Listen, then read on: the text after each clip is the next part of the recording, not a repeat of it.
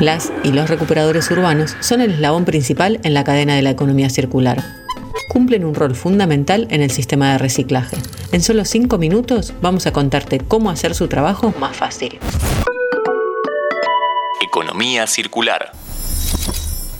Hola, bienvenidos a un nuevo episodio de Economía Circular en Interés General. Somos Sofía Ribeto y Daniela Quintana. En este episodio vamos a hablar sobre los recuperadores urbanos, desde sus orígenes, cuando se hacía referencia a los recuperadores como cartoneros, pasando por las formas de organización del trabajo que llevan adelante y además visibilizar que los recuperadores urbanos son parte fundamental del sistema de separación de reciclables y que sin su trabajo el SEDAMSE estaría colapsado.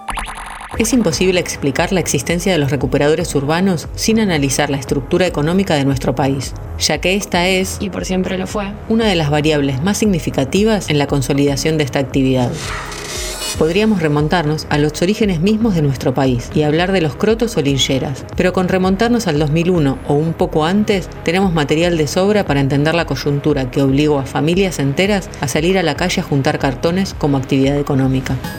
Había una ley que prohibía el cirujeo, y si estabas caminando con un carro, venían, te sacaban el carro y si discutías, ibas preso. Es lo que pudimos leer de muchas de las entrevistas realizadas a cartoneros. ¿Me estás diciendo que era ilegal salir a cartonear? Sí, recién en el año 2002 ocurrió el primer gran cambio, cuando Buenos Aires quitó la ley que tipifica como delito hurgar en la basura.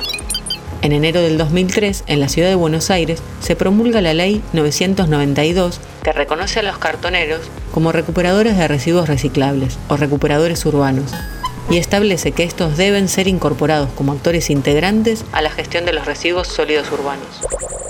El tercer cambio se efectuó en el año 2005, al promulgarse la ley Basura Cero, que tiene como objetivo reducir gradualmente la cantidad de residuos sólidos destinados a los vertederos. Y es en ese sentido que los cartoneros se han vuelto una pieza clave en el camino del reciclaje. A pesar de que la ley fue sancionada en 2005, no fue hasta 2012 que empezamos a ver contenedores de recolección diferenciada en la ciudad de Buenos Aires.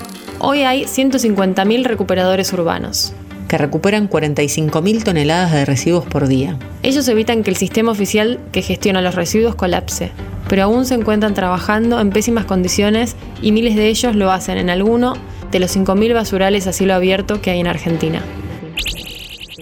Muchos de estos recolectores han conseguido un trabajo medianamente formal a través de la organización y así han surgido varias cooperativas.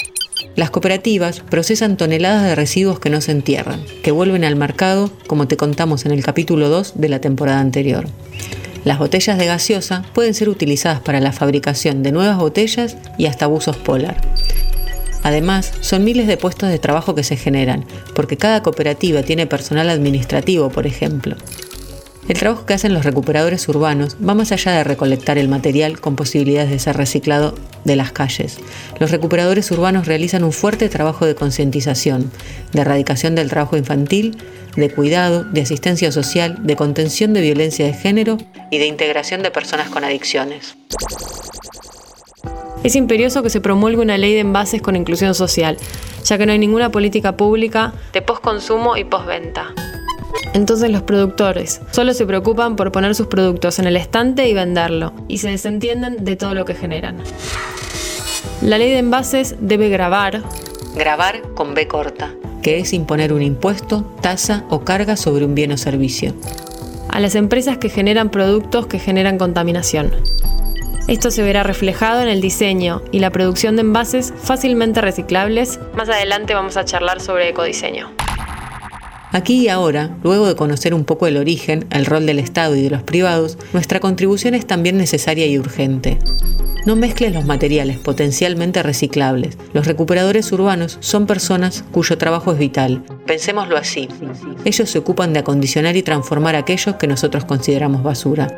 Hagamos todo lo que esté a nuestro alcance para contribuir a las mejoras en sus condiciones de trabajo. Ahora que tenemos información, es importante poner nuestro compromiso al servicio de la sociedad, clasificando y separando nuestros residuos. Los recuperadores son nuestros aliados para tener una mejor calidad de vida. Nos despedimos hasta el próximo episodio de Economía Circular en Interés General.